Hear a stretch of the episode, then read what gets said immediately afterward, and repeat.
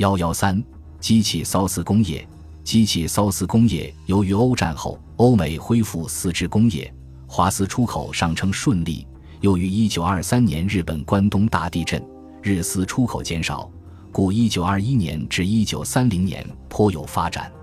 一九二九年是我国历史上桑蚕丝产量最高的一年，达十六点五五一万公担，其中厂丝八点九三七万公担，占百分之五十四。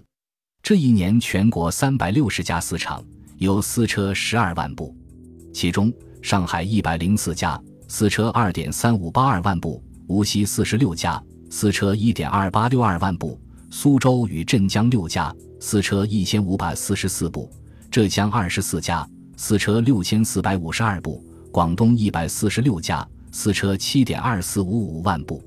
进入三十年代，因资本主义世界进入经济危机，丝的需求量大减，加以日本改进了制丝技术，华丝难与竞争。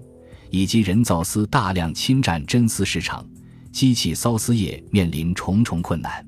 在一九三零年，上海和江浙两省的开工丝厂共有一百九十三家，其中上海一百一十一家，而已有开工不足情况。至一九三一年，共减为一百四十九家，上海有七十家；一九三二年又减为一百零五家，上海仅存五十三家。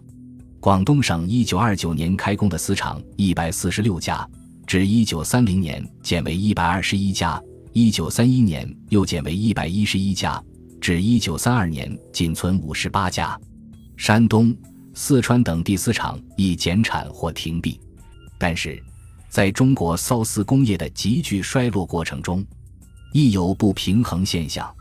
其中以原来上海、广东两大基地的衰落最甚。如上海一九三四年仅存三十五家私车八千二百七十部，广东仅存三十七家私车一万九千五百零五部，分别较一九二九年减少了百分之六十五和百分之七十三。江苏省因苏州、镇江厂均早已停歇，所存三十八厂私车一万零三百四十八部全在无锡，故与一九二九年无锡的四十六厂私车一万两千八百六十二部比较。减少仅百分之二十。一九三五年后，由于永泰资本集团形成增长亦较快，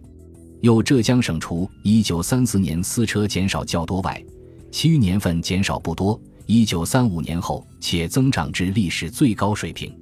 一九三五年六月以后，美国丝织厂和袜厂纷纷开工，需要生丝增加，丝销渐起，丝价回升。